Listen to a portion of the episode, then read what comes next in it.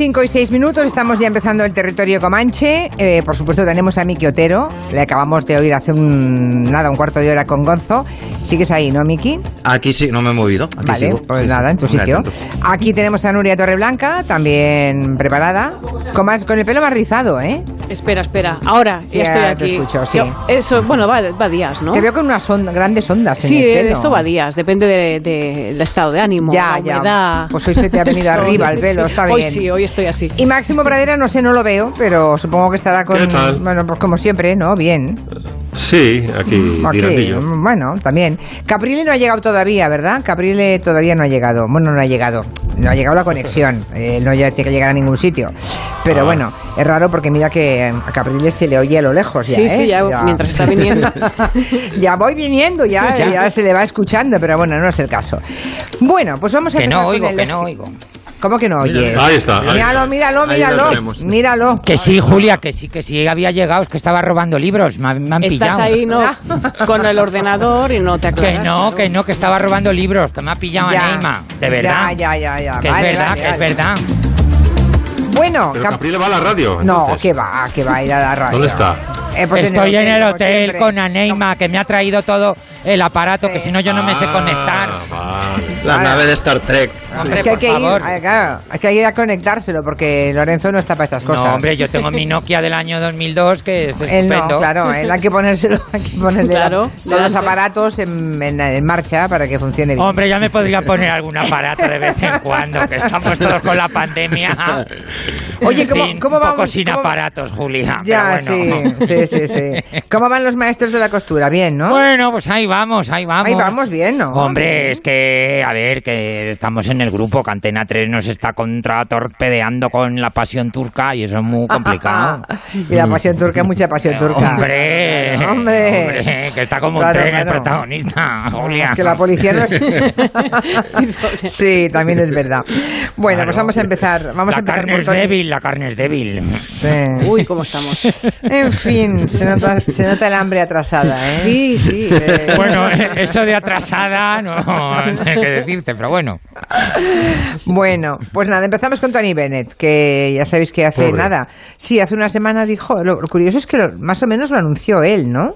Vino a decir ah, y le, le arropaba a la familia que ya hace un tiempo que tiene Alzheimer, pero que todavía consigue recordar todas las canciones, que las canta todas, sigue actuando, o sea que es como si la música estuviera mm, frenando el proceso.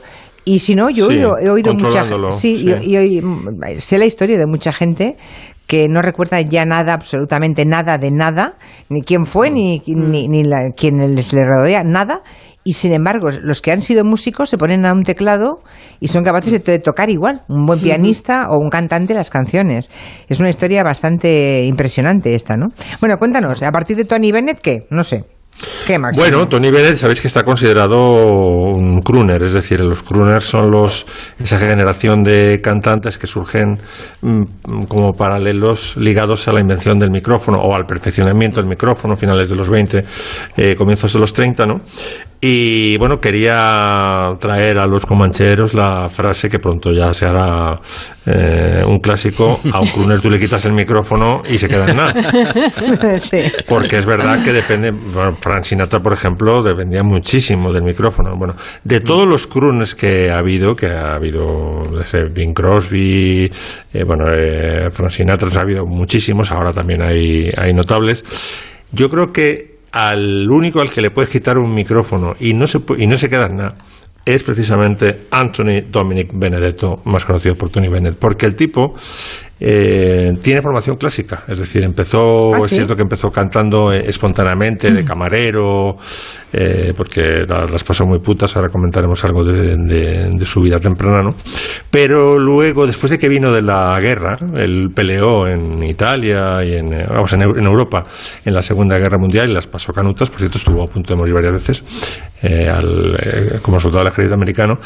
Cuando regresa de, de la Segunda Guerra Mundial se pone a estudiar bel canto. Y entonces el tío hace la chulada siempre para demostrar que eres un crooner distinto, que no es Frank Sinatra, que no es eh, Jim Martin, que no es ninguno de los que eh, acostumbramos a percibir como crooners, se canta siempre una canción sin micrófono a capela. Y normalmente esa canción es Fly me to the moon. na, na, na, na, na, na, na. Y entonces todo el mundo dice, oh, oh, no, este es distinto. ¿no? y la verdad es que es un... A mí, eh, Tony Bennett es un cantante que se me hace súper simpático por muchas razones. Bueno, vamos a escucharle en su, lo que llaman los americanos su signature song, que es I Left My Heart in San Francisco. High on a hill.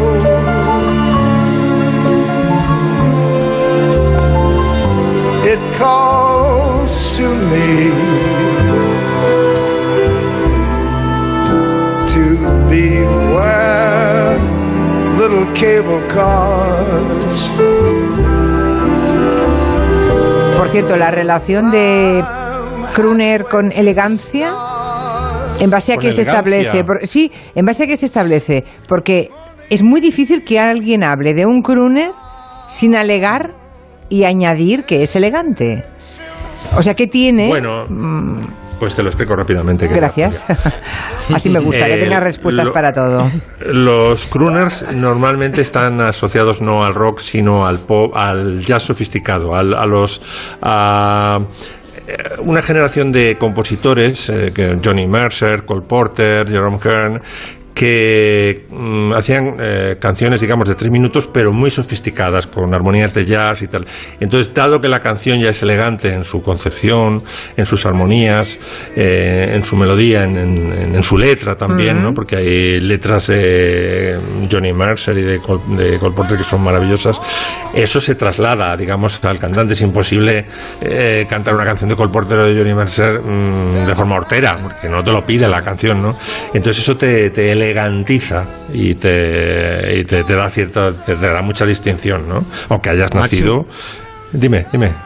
No, que, de- que- que estaba pensando cuando explicabas esto en un, en un ensayo, en un libro que me leí precisamente sobre crooners así, que se titulaba Voces, y que no solo es todo esto, sino que el hecho de empezar a cantar por primera vez con micrófono y poderlo hacer de una forma íntima y tal, como si te estuviera cantando a ti y solo a ti y no un teatro entero, lo que hizo también es generar el fenómeno de fans femeninas, que, que sobre todo empieza de una Sí. forma fuerte con Sinatra, porque las chicas decían, ostras, me está, me está susurrando a, a- a mí, ¿no? Y a, y a eso le sumas el look dandy, etcétera, etcétera, y, y muchos dicen que ahí nació el fenómeno de fans, que luego seguiría con los Beatles y con muchos Yo más. quiero aportar mi grano Sí, de sí. arena y también porque se cantaba. Cuenta, cuenta, Lorenzo. Perdona, pues se cantaba, se cantaba en salas de fiestas preciosas donde la gente que iba ahí pues se vestía, se cambiaba.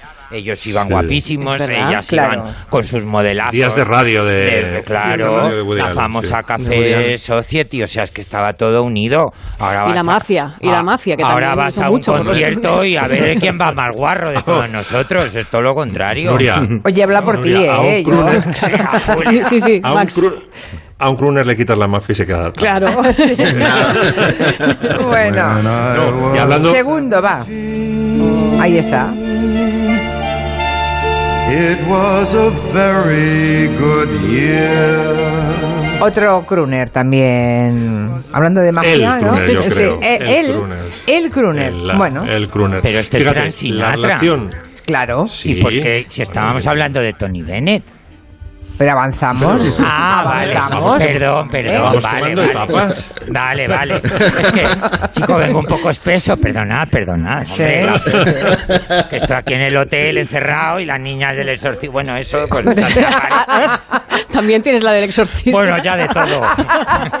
Tiene las niñas del resplandor y la del exorcista. Eso. todas. En general. Está Carrie en la ducha. está- También, también, también. Y la mamá de Norman Bates en la ducha, ¿no? Sí. Todo ahí. Perdón, perdón.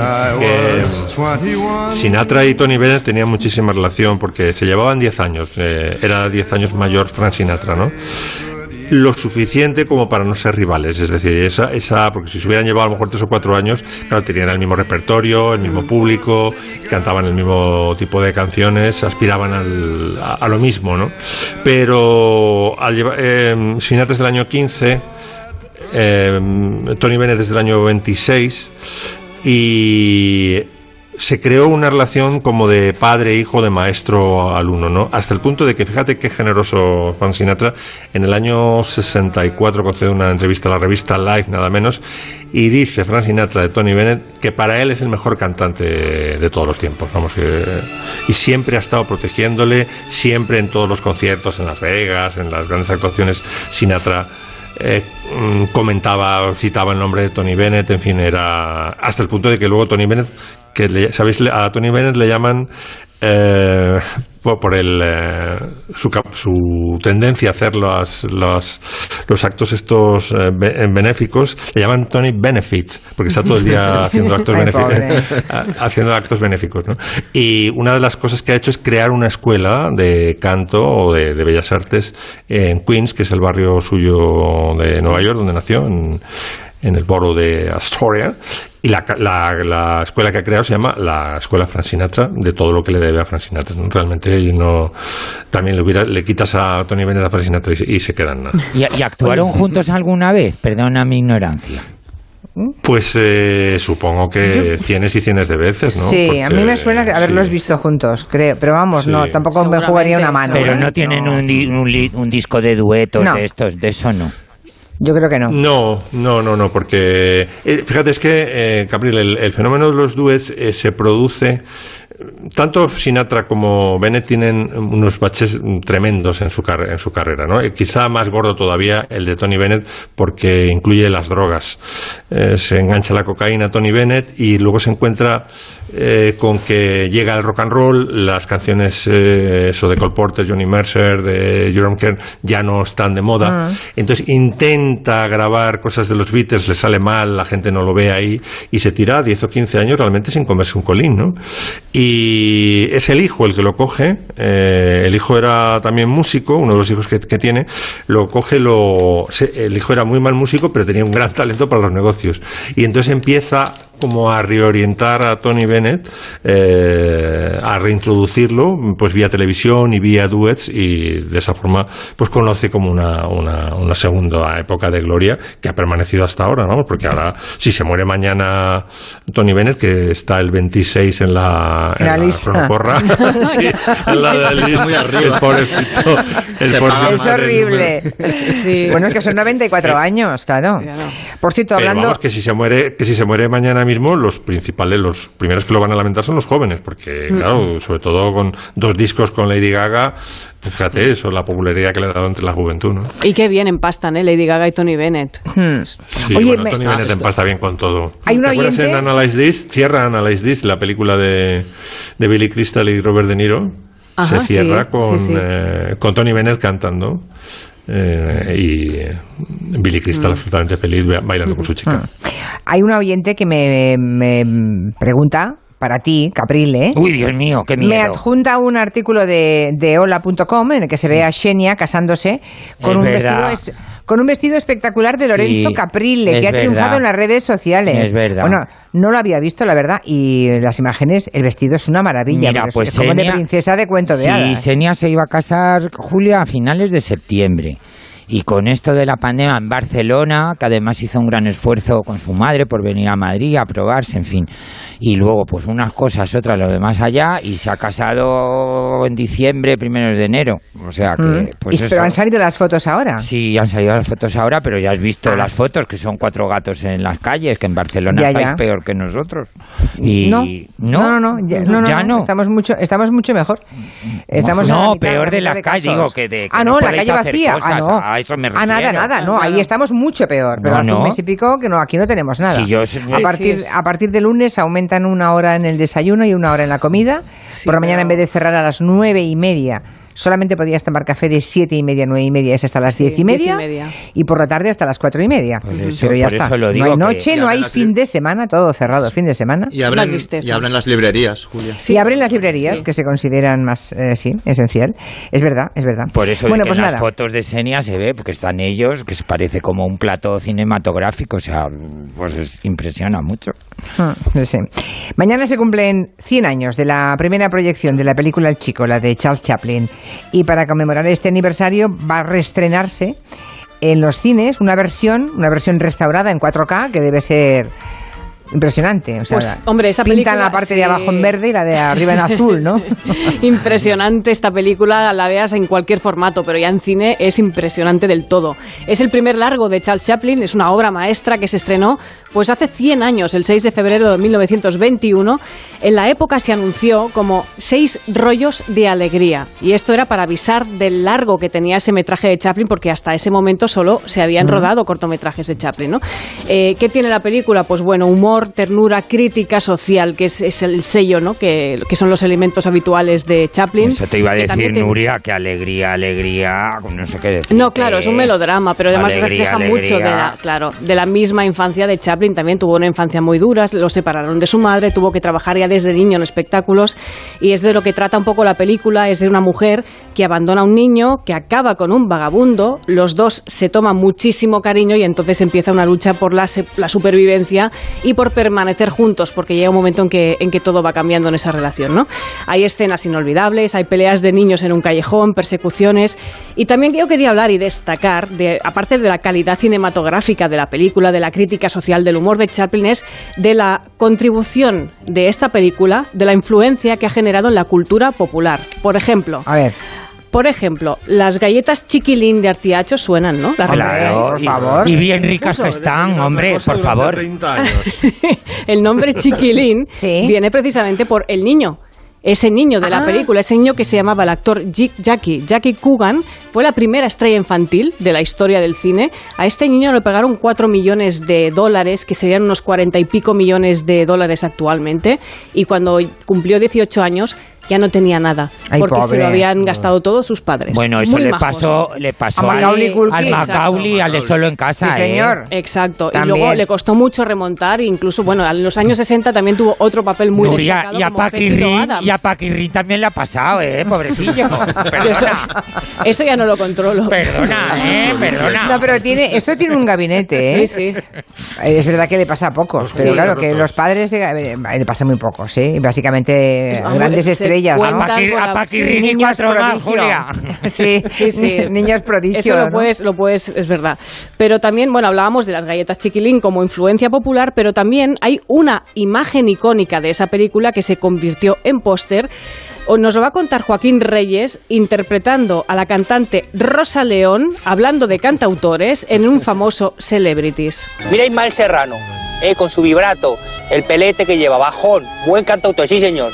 Y cancamusero a más no poder. Padre, cuéntame otra vez esa historia tan bonita. ¿Ves qué bajón da? Qué bien hecha está la canción. Que dices, qué bajonazo. No me dan ganas de nada más que de... Te llaman al, telefonillo, bájate, no quiero. Me quedo aquí con mi guitarra, sentar en el suelo. Quiero estar en mi habitación con mis pósteres de Che Guevara. O de Charlotte, con el niño. Ahí voy. El póster de Charlot con el niño. Me ha costado llegar, ¿eh? No, no estaba entendiendo Sí, nada, sí, ¿eh? sí, sí, sí, bueno, no ahí- estaba entendiendo nada. Ese- yo. esa escena de tener un bajón en una habitación y decir, me quedo aquí con mi soledad, con mi póster del Che Guevara, con mi póster de Charlot con el niño. Esa es un poco la imagen que Ya, queríamos. ya, vale, vale, vale. Y aquí voy a un tema que también yo creo que es muy interesante. Eh, todos tenemos en la cabeza esas casas en las que has entrado alguna vez en la vida y has visto gente que tiene pósters muy habituales y dices, Sí. esta persona tiene un póster de Con el niño, del Che Guevara, de Audrey Hepburn, de los obreros de Nueva York colgados de una viga. Mira, mi dentista. Lo tiene, en, sí, ¿Lo sí, tiene? en el box en el que te... ha- Sí, lo Exacto. tiene allí puesto y, y la verdad es que es muy entretenido. Descubro cada día un detalle nuevo. Pues sí, sí, es un clásico. Este o, o el, be- el beso de Klim, el beso, el, El beso cuadro de Klim. Gustav Klim, que es un clásico. Y el- y- Esos be- bebés. Y, y- Marilyn Monroe, y. Marilyn Monroe. ¿eh? Marilyn Monroe, también, Mickey. También. ¿Cuál dices, Mickey? El, el de Amelie, el de Sí, el de Pulp Amelie. Fiction, estos Eh, suelen estar también. Los bebés envasados en jarrones, los bebés de Ain Guedes, esos en- metidos en jarrones y en macetas, que, que dices que le ha pasado a esta señora, los chimpancés que se pusieron de moda. Y yo creo que es un buen día para que le preguntemos a los oyentes, qué, qué- cuenta- contadnos qué pósters, qué cuadros habéis visto más que típicos en aquellas casas en las que habéis entrado y qué pensáis de las personas que tienen, por ejemplo, un póster de Audrey Hepburn. Porque eso dice mucho de alguien. O de Charlotte y el niño. O de Échalo del niño. Ah, Eso es, vale. Pues nos lo podéis contar en el 638-442-081. ¿Sabes qué, Máximo Pradera? Que sí que actuaron juntos, Sinatra y Tony Bennett. Sí, me imagino porque la... la- Míralos, la- míralos. Míralos. ¿De qué año es esto? Me lo dicen, ¿eh?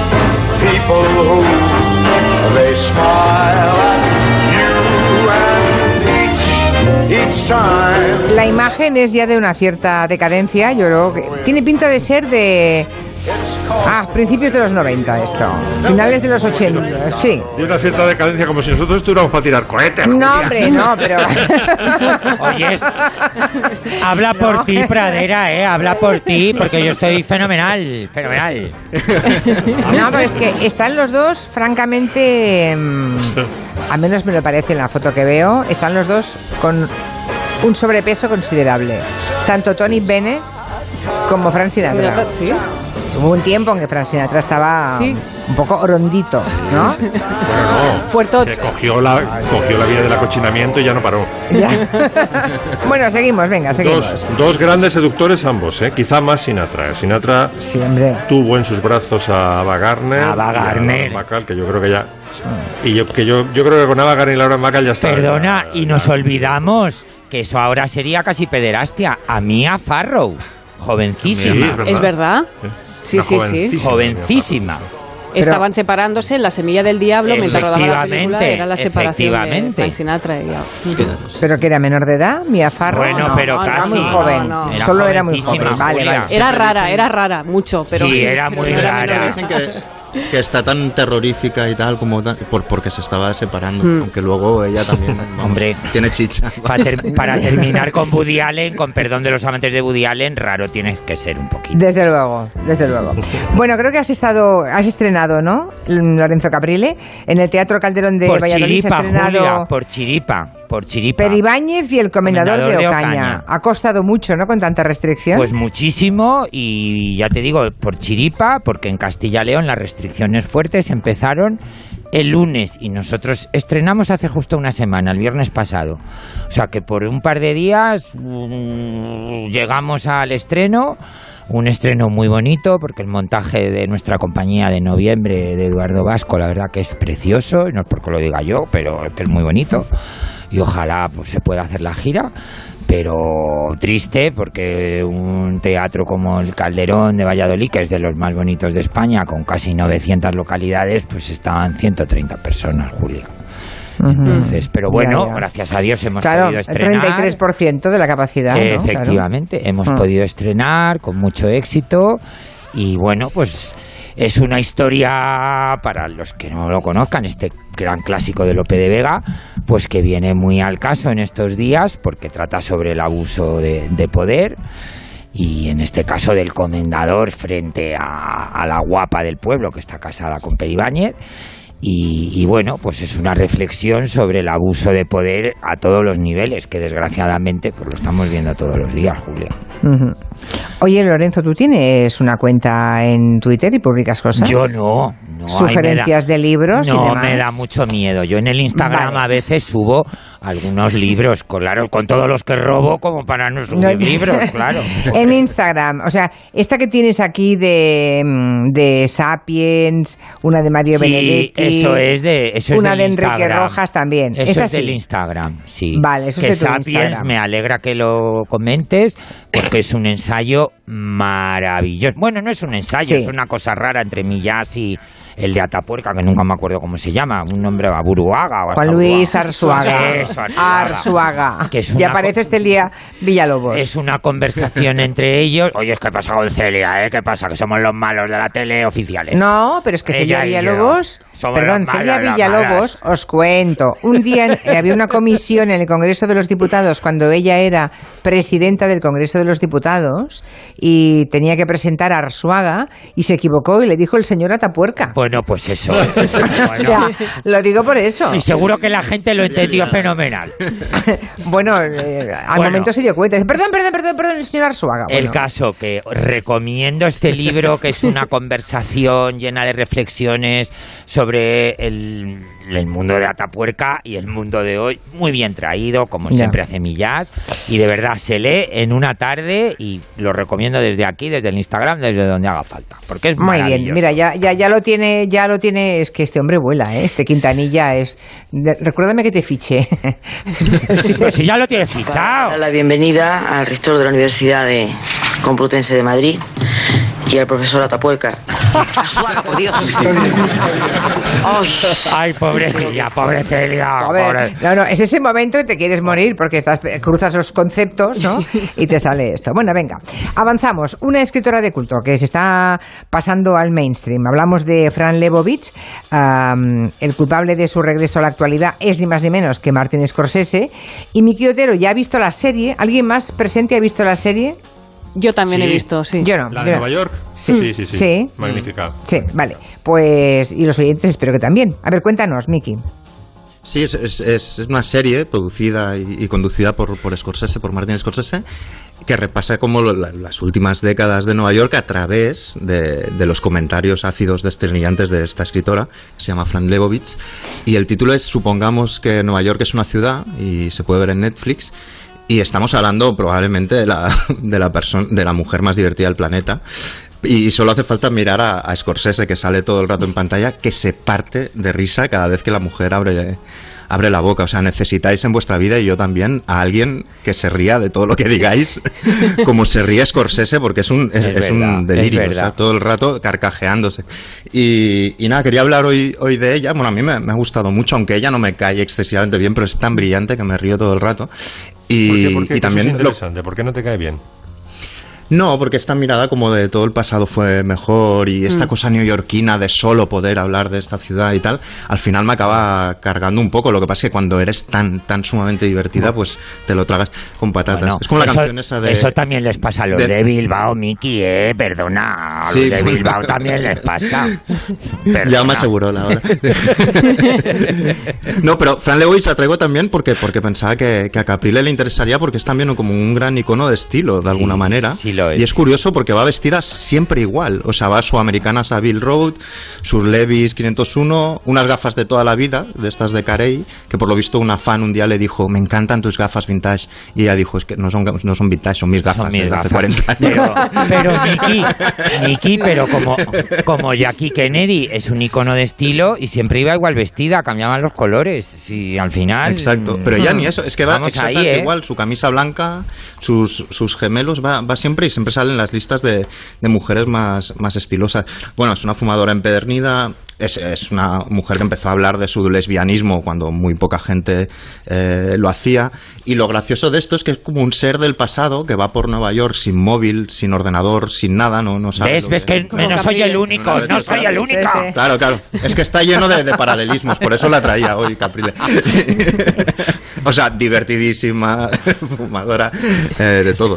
Y, y- y después que tiene esta cosa de personajes fascinantes que tiene el don para estar en el momento adecuado, en el lugar adecuado y conocer a todo el mundo. Eso, O sea, ese- desde- ese es fue a ver el gran combate de Muhammad Ali porque una amiga suya era amante de Sinatra y le dio las entradas. Era íntima de Charlie Mingus, eh, etcétera, etcétera. Y entonces lo que pasa es eso, que es como un ser del pasado que lo pones a pasear por el Nueva York presente y empieza a hacer comentarios sarcásticos y cínicos de los nuevos comportamientos de la ciudad y a la vez una oda muy divertida, muy nostálgica sobre ese Nueva York del pasado, ese Nueva York de las películas que todos conocemos, que cuando viajas a Nueva York por primera vez es como un déjà vu, como si lo hubieras soñado, esto ya lo conozco, ¿no? Y es porque lo has visto en pelis, ¿no? Y esta es la mirada que, que tiene, que tiene Fran Lebowitz.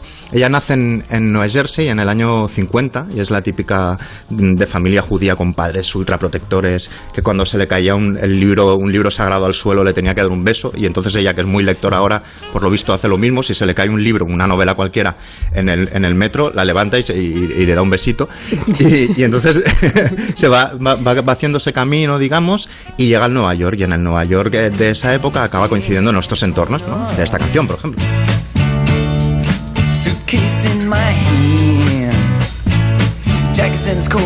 Ella, ella comienza a frecuentar a gente como la Velvet Underground, Andy Warhol y tal, en paralelo a que se gana la vida pues trabajando de todo, eh, como escritora de novela pornográfica a sueldo, como mujer de la faena en casas de gente con mucho dinero, como taxista, de hecho de, de ahí podría venir la fascinación de, de Scorsese también, y Andy Warhol la contrata para escribir en su revista, en la revista Interview, y ahí empieza a, a hacerse muy muy conocida hasta que publica Metropolitan Life, que aquí se editó hace muchos años, en Tusquets, en el año 78 y se hace todavía más famosa.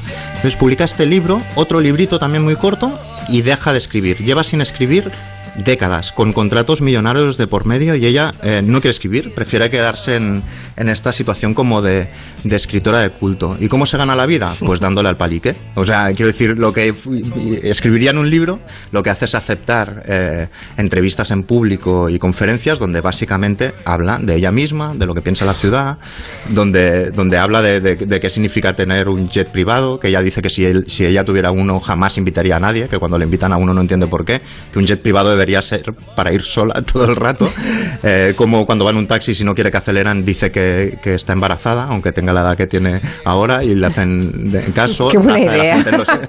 Qué buena Sí, sí, sí. idea. Luego, eh, es muy divertida como con el- la mirada costumbrista. Está en un, en un aeropuerto y dice cómo, cómo de horrible tiene, ve a las típicas familias, bueno, podría ser yo, como cargando maletas, cogiendo al niño y tal, y dice cómo de horrible puede ser tu vida para preferir estar haciendo esto que estando en tu casa, ¿no? O yo qué sé, o ve- o ve- imaginaros esta señora, ¿eh? con estas gafas, este look eh, que os he dicho antes, eh, y ve pasar a un tipo corriendo con una esterilla de estas enrolladas como de hacer yoga. Y entonces su comentario es, yo la última vez que llevé una esterilla enrollada fue en la guardería y porque se suponía que tenía que dormir la siesta en el suelo. Está todo el rato haciendo este tipo de... Claro, pero es de- que, es que, tiene, to- es que tiene toda la razón, Miki, tiene toda la razón. Exacto, es, que, es que os caeríais también, Gabriel. Ya lo sé. me Y seguro, y seguro que a ella le has... ¿Pero qué edad tiene esta señora? Muchos, ¿no? Eh, Pues si es del Sí, estará en 50, los- es del 50. Lo has dicho Es- antes. nació en el ¿no? 50. Ah, claro. ¿Nació en el 50? Claro. Pues parece Sí, sí, sí, mayor. Tiene ¿no? 70 años. Ah, no sé por qué la hacía mayor yo. Vale, Sí, vale. sí. Tiene 70. Sí, sí, pensaba que tenía más Sí, años. Julia, tiene, Julia. Tiene vida, tiene, tiene noche, digamos, también, eh. Fran Lebowitz. O sea que, Julia, y y, seg- y luego aparece también. Dime, dime. di- Que seguro que a Fran Lebowitz, Miki Otero, le ha mandado su libro Simón. Hombre, pues metido la ¿a cuña, sí? no está mal, ¿eh? ¿A que sí, eh? Sí. Mira, Lorenzo. Nuria, te- ¿A que me sí? toca, me Te toca. tengo- Lorenzo, Vale, eh, vale, hace, hace vale, como no dos digo semanas nada, o tres. no digo me nada. Dijo, me dijo Miki, pásame la dirección de Lorenzo que le Claro. voy a mandar la novela. Culpa Claro. mía de, de no haberse Claro. la pasado. Con lo fácil que es teclear en internet, que sale ahí la dirección del hotel, Ya, pero del claro, he sido yo. Nuria, Nuria Lorenzo, quiere ¿por qué te debate y confrontación en el. Claro. Que Tú yo- pones Hotel Capril y te sale. Cada vez, cada vez que entro en una librería, ya os he dicho que tengo que fingir, tengo que fingir. Ya, ya, ya, ya. Ahí lo dejo. Bueno, vale. te llegará, Capril. en Bueno, venga, Nuria que rematamos. No, y, y- solo quería como explicaros quién es para quien no lo conoce en tres cortes. El tipo de Nueva York que, que hace Fran Lebowitz tiene que ver con cómo está enfadada siempre, con cómo vivió la noche con- como taxista y por tanto con esta película, por ejemplo. ¿Hablas conmigo? ¿Me lo dices a mí? Dime, ¿es a mí? Entonces, ¿a quién demonios le hablas si no es a mí? con Taxi Driver de Scorsese, por eso se hicieron tan amigos y ella, aunque no mata a nadie, está igual de cabreada todo el rato. Luego el, el tipo de feminismo desde el humor que tiene, esta forma como muy liberada, pero también como de criticar el activismo aburrido, lo coge, yo creo, o tiene muchos paralelismos con Nora Ephron, que es, la, es una gran escritora y la guionista de esta otra película. ¿Cómo sabes si realmente ¿Quieres decir que tal vez simulan el orgasmo? es posible? No digas tonterías. ¿Por qué? La mayoría de las mujeres lo han simulado en un momento u otro. Pues conmigo no lo han simulado. ¿Y tú cómo lo sabes? Porque lo sé. Este, claro. bueno, ahora empezará a fingir el orgasmo. Sí. Es esta escena de cuando Eso. Harry encontró a Es Sally fantástica. en el catch. Es fantástica. Y luego la otra que era de Jack Nicholson con Meryl Streep, no, ¿cómo Es que se además llamaba? en ese fragmento, en ese fragmento de película, am, todas las mujeres nos hemos reconocido, ¿sí o no? o sea, esto- y todas hemos reconocido a los hombres con los que alguna vez hemos hablado de eso. Y todos dicen, ah, no, a mí no me ha pasado nunca.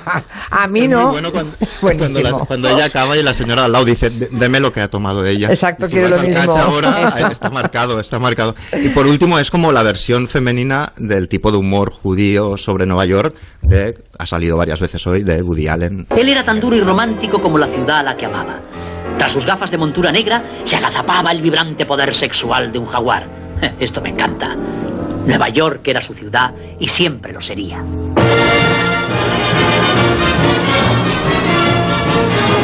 Me cuenta un O sea, que oyente, tiene un poco de sí, un poco de todo eso. Me cuenta un oyente que la serie ha sido tal hit en Estados Unidos que mm, en Saturday Night Live hay un sketch ya en el que sale Martin Scorsese con Fran Lebowitz. Sí. Sí, sí, bueno, el Saturday es que está cada semana está en la actualidad de todo lo que está, está funcionando y esto está el claro, escuchan el Comanche y hacen el gag. claro. Oye, y Paloma, Paloma Picasso, ya conoció a Paloma Picasso, ¿verdad? Sí, Vale. sí, sí, es que a todos los iconos de la, De la época. de la, Mm. de la época, especialmente ya Anna Wintour, ya, ya te decía antes, era íntima de Charlie Mingus. ¿Cómo está Paloma Picasso? ¿Alguien sabe algo de ella? Pues muy mayor. Se casó. ¿Que se casó? No, hombre, se divorció. No, sí, se casó y se divorció afortunadamente de un tipo argentino que Sí, era... era muy que guapo. Pero yo ¿El creo- argentino era guapo? Sí, era. ¿El argentino era guapo? Que sí, mi Julia era Por muy de los de aquella época, que además yo Por creo que le favor. daba pelo y pluma el argentino un poco, eh, yo creo. Eh, Se suma, se suma una nueva pregunta clásica a Gelo. Ay. El argentino era guapo, se suma a que Nancy Sinatra canta bien. Esa. No, no, el, ar- el argentino, aparte de que medía un metro y medio... eh, Es verdad. eso Yo es no lo he visto, voy a buscarlo ahora. Sí, yo, sí. sí. Yo es que la tuve en la luna, Paloma Picasso, y vino con él, así que yo, Tony Bennett, 1,71, yo he cenado, desayunado y comido con ella y con él en la previa de la luna. Y, mm, y de pronto, como le he puesto, la veo aquí apuntada en, en la historia, es que no sé nada, no se sabe nada de ella, ¿no? Desapareció Julia, de. hablando ¿Qué? de la luna, que en Telepasión salieron todos estos peinados. ¿Ah, sí? Sí. Sí, Y sus canciones. Ya, ya. Gran silencio. Ay, qué monos que sois. Bueno, hacemos una pausa, que esto se ha puesto irrespirable. Con Julia Otero. Toby, venga a casa. Uy, cuántas placas de Securitas Direct en el barrio. Y ahora que me doy cuenta, cada vez más en pisos. La verdad es que yo también debería ponerla, porque aunque es un piso, podrían entrar igualmente. Pues cuando llegue a casa llamo y me informo. Confía en Securitas Direct, la compañía líder en alarmas, la más recomendada y con los clientes más satisfechos. Securitas Direct, expertos en seguridad. Llámanos al 945 45 45 o calcula online en securitasdirect.es. Este anuncio terminará en 20 segundos, pero el hambre de millones de personas no acabará nunca si no nos ayudas. Contágiate de solidaridad para acabar con la mayor pandemia que sufre el planeta, el hambre. Porque hay contagios necesarios que no transmiten ninguna enfermedad y salvan vidas. Ayúdanos. Entra en manosunidas.org y colabora. Olvida las fechas señaladas, se mete el pijama dentro de los calcetines e incluso ronca. Y aún así, le quiero. ¿Y sabes por qué? Porque el amor siempre gana. Compra tu cupón del sueldazo del fin de semana de San Valentín de la 11 y podrás ganar 5.000 euros al mes durante 20 años y 300.000 euros al contado. Y además, si entras en cuponespecial.es y registras tu cupón del sueldazo del fin de semana de San Valentín, podrás conseguir una de las cientos de tarjetas gourmet que regalamos. Bases depositadas ante notario. 11. Cuando juegas tú, jugamos todos. Juega responsablemente y solo si eres mayor de edad. Solo los más rápidos podrán conseguir ofertas increíbles por un tiempo limitado, como un 60% de descuento en las principales marcas de moda infantil, Gap, Freestyle, Brotes, Bas 10, tizas, dulces y muchas más. Así son las ofertas límite, solo del 4 al 10 de febrero, en el Corte Inglés, tus compras en tienda web y app. Cada fin de semana, Estereiros te ofrece los mejores planes para desconectar y cargar tus pilas. Sábados y domingos desde las 12 del mediodía, grandes destinos, ciudades para descubrir en un fin de semana, lugares patrimonio de la humanidad, parajes para descansar, gente viajera. Cada fin de semana, Estereiros te lleva a los lugares más bellos del planeta. Los perfumes Poseidón de Instituto Español recomiendan este programa. Mi nombre es Carmela, tengo 89 años y llevo tres años en esta residencia de Vallesol. Estoy muy contenta de cómo me cuidan y huí de la soledad de mi hogar. Me encuentro acompañada de mis amigos y me siento segura. Anímate, ven a Vallesol. Teléfono 924 24 25. Muebles Los Pinos, pura madera. Renueva tus mesas y tus sillas. Mesas robustas, fijas o extensibles para comedor, cocina, trabajo, desde 4 hasta 14 personas. Muebles Los Pinos, pura madera. Especialistas en mesas y sillas robustas. Renueva tu mesa y tus sillas. ¿Y a dónde tengo que ir? A Európolis, Las Rozas, Muebles Los Pinos, Pura madera. Operación Stock Fuera en Ocasión Plus. Más de 4.000 coches con descuentos y ahorro de hasta 6.000 euros. Liquidación de stock 2020 a precios increíbles. Date prisa y aprovecha la oportunidad. Solo hasta fin de mes. Ocasión Plus. Ocasión Plus, nueve centros en Madrid. Localiza tu centro más cercano en ocasiónplus.com. Abierto sábados y domingos. Compramos tu Rolex de acero de los años 70 y 80. Especialistas en Rolex desde hace 30 años. Compramos tu Rolex de acero de los años 70 y 80. Pagamos el mejor precio. Compramos tu Rolex de acero de los años 70 y 80. 915346706. Plaza San Juan de la Cruz 9. 915346706. No lo olvides. Compramos tu Rolex de acero de los años 70 y 80. Nunca eliminar ese sobrepeso ha sido tan sencillo con cuerpo libre. Isabel, ¿cómo estás? Pues encantadísima de estar contigo, trabajando muchísimo con todas mis compañeras que están poniendo toda la cara en el asador para ayudar a todas esas personas que quieren adelgazar y que lo quieren hacer con salud, de una forma natural, con un control médico, con tratamientos personalizados. Además ahora con un 40% de descuento. Les estamos esperando en el 91 192 32 32 91 192 32 32. Cada noche sintonizas el transistor porque quieres un programa de calidad que sea capaz de juntar a los mejores para hablar de deporte en un ambiente que solo José Ramón de la Morena te puede ofrecer. Vicente del Bosque, Jorge Valdano y José Antonio Camacho son seguramente parte de tus recuerdos del fútbol. ¿Siempre estabas de acuerdo cuando te mandaban cesar a alguien? ¿Se daría algún Pues, caso? se puede dar. Se A mí no me cesó, pero me dijo, vas a durar muy poco. Nunca me sentenció. Pasé al despacho a verlo. Eh, ¿qué tal, José? ¿Cómo estás? Muy bien, Jorge. ¿Y tú qué tal? Espérate un poquito conmigo, le dije. Dice, yo creo que tú vas a durar menos que yo. Vicente. Yo no quería ser entrenador profesional. He sido 17 años entrenador de la cantera del Madrid, que ha sido pues los mejores años de, de mi vida. El Transistor, programa deportivo de referencia, con José Ramón de la Morena. De lunes a viernes a las once y media y los fines de semana a las 11. Y siempre que quieras en la app y en la web de Onda Cero. Te mereces esta radio. Onda Cero, tu radio.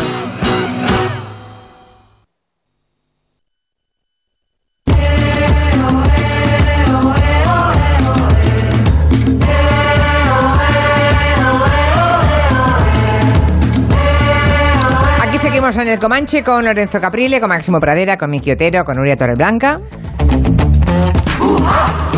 Y con los crooners, porque hoy partimos de Tony Bennett y eso que hemos sabido hace pocos días de su Alzheimer y cómo lo remedia cantando y que en todo caso lo puede cantar todo y lo recuerda todo perfectamente. Y a partir de ahí, pues Máximo Pradera tira del hilo de los crooners y nos trae algunos más. Pues sí, he traído a una cruneresa. A una cruneresa, eh, vamos, si hay alguien dependiente del micrófono en la historia de mm, la canción popular, esa es Julie London. Now you say you're lonely. You cry the long night through. Well, you can cry me a river. Cry me a river. I cried a river over you. Julie Muy pocas, pocas, pr- pocas crooneresas, ¿no? Pocas, sí, pero esta realmente, mm, yo, si escuchas la, si escuchamos la versión de la película, porque esta canción eh, Cry Me a River, que es- se hizo famosísima, es una canción mítica, ¿no? En- sobre todo en la versión de Julie London, eh, si la escuchamos eh, cantar en la película o en el, en el vídeo que se hizo, realmente mm, no tiene fuelle, no tiene, no tiene fiato, porque a veces corta la, la frase, ¿no? So you can cry y respira en mitad de la frase cry me a river Mm, realmente es súper dependiente del micrófono Ella lo hace un poco mejor ¿eh? que tú, eh, Máximo, pero bueno. Bueno, pero ¿quién hoy no es dependiente del micrófono? no bueno hay mucha gente que canta muy bien ¿eh? canta que, que te, que te cagas. gente con formación clásica o sea Lady Gaga Bueno. le quitas el micrófono y le da igual vamos a Claro. Ya, o a- ya, ya. o- Hombre. o a, o a, o a Ela, o la Fitzgerald en tiempos Pero a Julio La Iglesias, blues, la- a Julio Iglesias le quitas el ¿Eh? micrófono y ¿qué pasa con Julio Iglesias sin el micrófono? que se quedan ese sí que se quedan Pues eso. Ese sí, ese sí que es, ese sí que es dependiente del micrófono. Julie London fue una, una un éxito, sobre todo al principio como actriz, eh, antes de, de ser cantante. Ya empezó a hacer grandes, eh, no, no grandes películas, pero películas junto a, a grandes estrellas, Rock Hudson, Robert Taylor, Gary Cooper en El, El Hombre del Oeste, eh, rodó también con Robert Mitchum. Luego enganchó digamos, la, su faceta de actriz, grabó varios discos y tuvo como un ocaso de oro en la tele con una serie que se llama Emergency, que yo no recuerdo haberla vista en España, pero era de unos paramédicos que colaboraban con un hospital y ella era la enfermera principal de, de ese hospital y el, el médico de la que ella del que dependía ella era su marido en la vida real. ¿no? Una tipa muy misteriosa, voz de contralto, no sé, a mí me parece una mujer muy fascinante. Y elegantísima, elegantísima. Elegantísima. Julie London, ¿lo ven? Los crooners están obligados a ser elegantísimos. Elegantísima. Por cierto, que hay un oyente eh, que nos pone una fotografía que tiene colgada en su casa de Audrey Hepburn. Eh, vacaciones, romanas, ¿no? Y dice que tiene de malo tener a Audrey Hepburn colgada en una pared y más si está en Roma sobre una Vespa y con Gregory Peck. Sabía que me iban a caer por ahí. Bueno, No, pero yo te defiendo, Nuria, te defiendo, porque yo sé que te referías al póster de Sí. desayuno en Tiffany's, Exacto. donde está, está ella con la mano así apoyada Máximo, acaba- la mano. acabas de conseguir que ahora escriban los que tienen el póster de, de Ahora San- que son bastantes más que los que tienen de vacaciones en Roma. Querido, la comunicación actualmente es pisar callos. Uno detrás de otro, no importa. Es imposible que te quieran todos al mismo tiempo. Bueno, vale. ¿Y el siguiente? El- bueno, vamos a terminar con uno de mis preferidos, que es eh, Nat King Cole, que fue mm, conocido, se hizo sobre todo famoso al principio como pianista de jazz extraordinario y solamente ya cuando llevaba 10 años o así con el trío de jazz, pues saltó al, al canto Nat King Cole. There was a boy, a very strange, enchanted boy. They say he wandered very far, very far over land and sea. A little shy and sad of eye, but very wise was he. Es que si no eres elegante con estas canciones, vamos, ya es como- Claro. ¿Lo ven? Yo. el- tu- tuvo el acierto, Nat King Cole. eh, Es, es que Máximo, Cole, eh, me ha venido la imagen de Nat King Cole en chándal. ¿no? es que eso es lo que iba a decir. Es que es lo que iba a Claro, es que el decir. estilo solamente. Es que aunque Claro. estuvieran cantando en chándal, te lo- tú No, ya lo estás recreando en tu cabeza de otra forma. ¿no? Claro, con su un smoking, smoking negro bonito, perfecto, claro. con una cortina de terciopelo Hombre. rojo detrás, claro. Es, que, es eso. Imagínate esto cantando, joven. cantando en chándales, que no puede ser, que no, hombre. No. que murió jovencísimo de cáncer de pulmón, como sabéis, y era un, eh, un eh, gran aficionado a- al béisbol. Tanto, tanto como Rajoy al, al sí, sí, como Rajoy al fútbol, ¿no? Ya. Y hay una anécdota muy famosa de... mira, Nelson Riddle fue el arreglista y director de orquesta que le grabó a Nat King Cole el disco por el que es conocido en España, que es Nat King Cole en español, ¿no? Cachito, cachito, cachito. mi- Sí. Quizás, quizás, quizás. Eso sí, ojos verdes. Ojos verdes, pez canela. Se grabó- Es un poco chiquito, sí, sí. Eso se grabó en el año cincu- 58, ¿vale? Bueno, pues el, el, eh, director y arreglista que le grabó ese disco, Nelson Riddle, contaba que era tan, tan obseso con el béisbol, eh, Nat King Cole, que durante la grabación de un disco estaban los técnicos diciendo, pero ¿qué cojones es ese ruido que se nos está colando en la grabación? No, no conseguían distinguirlo. Y resulta que era Nat King Cole con el transistor puesto, escuchando un partido de, de béisbol durante la grabación del disco y se, se lo pegaba a la oreja, ¿no? Yo me lo imagino, es una escena muy, muy marianesca, muy de Mariano Rajoy, ¿no? Bueno. Pegaba a la oreja con el, el partido de, de béisbol y se había colado en la grabación hasta que los técnicos... Esto lo, esto lo hacía Máximo Tete Montoliu con el- los partidos del Barça. Tocaba el piano con un auricular escuchando el Ah, Barça. también. Sí, sí. Madre Ay, mía. sí, ahora me Pues sí, acuerdo. Dice un oyente, ah, una otra Julia, Julia Hermoso, que uno de los mejores dúos que recuerda eh, es Tony Bennett con ah, Amy Winehouse. Es verdad. Sí, Hombre, claro. verdad, claro. Es verdad, es Sí, sí, verdad. es verdad. Se me había, se me había borrado y ahora me- de golpe me he acordado. Es Cantaron maravillosa. una canción preciosa, Una canción, sí. pero es Mm. una maravilla, es verdad. ¿Es Sí, esta sí, la canción? el- Míralo. Es esta, es maravillosa, sí señor. For you I sigh, for you, dear, only. Why haven't you seen it? I'm all for you, body and soul. Body and Soul, sí.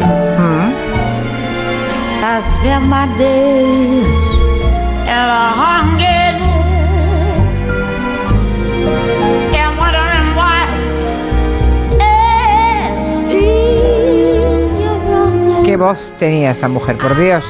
Y cómo empastaban ambos. Sí, el Sí. vídeo eh, que hay colgado en YouTube es maravilloso. Qué manera de Es- cantar. Además, Amy Winehouse es que no, no daba una nota de más. O sea, era lo justo para la precisión en persona. De cantar y de moverse. De todo, moverse, sí. Porque realmente en este vídeo es como un felino, como una pantera negra. Sí, el vídeo eh, este, delante sí, estamos de acuerdo. Es impresionante. Por aquí pregunta alguien si Eva Basidi entraría en la categoría de crooners. Ay, ahí me han pillado, no sé quién es. no, a mí también. Me han pillado. No, sí, no sé tampoco. No y Alberto cree que me ha pillado. Dice, crooneresas. Bueno, es que eh, hay una cosa que se llama sentido del humor, querido Alberto, del que usted igual carece, pero hágaselo mirar. Porque es que ha empezado Máximo Pradera a decir lo de, cru- lo de cruneresa y yo con mucha juerga le he seguido lo de cruneresa, que en efecto no existe, claro. Si usted lo escucha y lo oye literalmente, no le arriendo las ganancias en la vida, pero en fin. Y además es un signo de la mentalidad creativa el inventarse palabras. Eh, pues sí. Así es. Vale, creo que Gabriel nos quiere invitar a ir al Caixa Forum de Madrid. Sí, a una para conocer el surrealismo y su impacto en el, di- en el diseño, ¿no? Que hay en la Así es. exposición. Pues de todo, Julia, de todo, porque no solo es el surrealismo clásico de los años 30, sino que llega hasta nuestros días con figuras tan conocidas por todos como Björk, que más surrealista que ella no puede ser. A ver cuándo le hacéis un comanche a Björk, ¿eh? Que- Y hay de todo, hay muebles, hay libros, hay revistas, hay cuadros, hay vestidos y bueno, pues, pues es un, un paseo maravilloso por el surrealismo y lo que ha significado en todo el siglo XX y muy bien traído porque estos tiempos un poquito surrealistas son, Julia, las cosas como son. Bueno, son más. Hombre, son más siniestros pues porque que yo no pueda ir a ver a mi madre, pero que sí pueda ir a votar, pues un poco surrealista sí es, sinceramente. Bueno, mm. Bueno, rectifica el oyente, dice que se ha equivocado, que era Eva Cassidy. Ah, Ah, vale. sí, sí, sí. sí. Eva Cassidy os suena más ya. Y, Vale. y- y- y de la película que os hablaba antes, hablando de Nora Ephron, es Se acabó el pastel. El pastel. Que es maravillosa, con una canción de Carly Simon maravillosa. Que a ver si, la, si te la ponen ahí en sonido para cerrar el Comanche. No será el You Are So Vain. Sí, claro. No, no, no, no. Ah, es no, otra. no es la buena, es la otra. Es la otra. sí, porque te- no es que haya tenido muchos. Es un poco pastelosa también la, ¿El pe- qué? la canción, ¿eh, Lorenzo? ¿Y qué La pasa? esa de ¿Y qué Carly pasa Simon. con los pastelosos? ¿Qué pasa? es un poco pastelosa la canción. No dirás que tú eres pasteloso, Caprile. Hombre, a no mí te me, verás ca- a me ti. encantan los pasteles, Julia. Hombre. Bueno, sí, pero pasteloso no lo eres nada, ¿eh? bueno, bueno, depende. Nada. Bueno, hombre. Dicen por aquí que cuando te pones malo con la risa pareces la hermanastra de Blancanieves. No, hombre, soy como Celia, perdona, como Celia Villalobos, los malos oficiales de la tele. Entonces te gusta ser malo, Lorenzo. Has encontrado ahí un lugar en He el encontrado mundo. mi lugar, mi lugar en el mundo, bajo el sol. Lo que ha tenido que pelear para que alguien le vea malo, hay que- de verdad. In ¿eh? the, in the circle of life, the circle of life. Bueno, señores, que tengan buena semanita y hasta, la, hasta el próximo Comanche. Pues sí. ¿Eh? Adiós a todos. Adiós, adiós. Adiós. Chao, chao.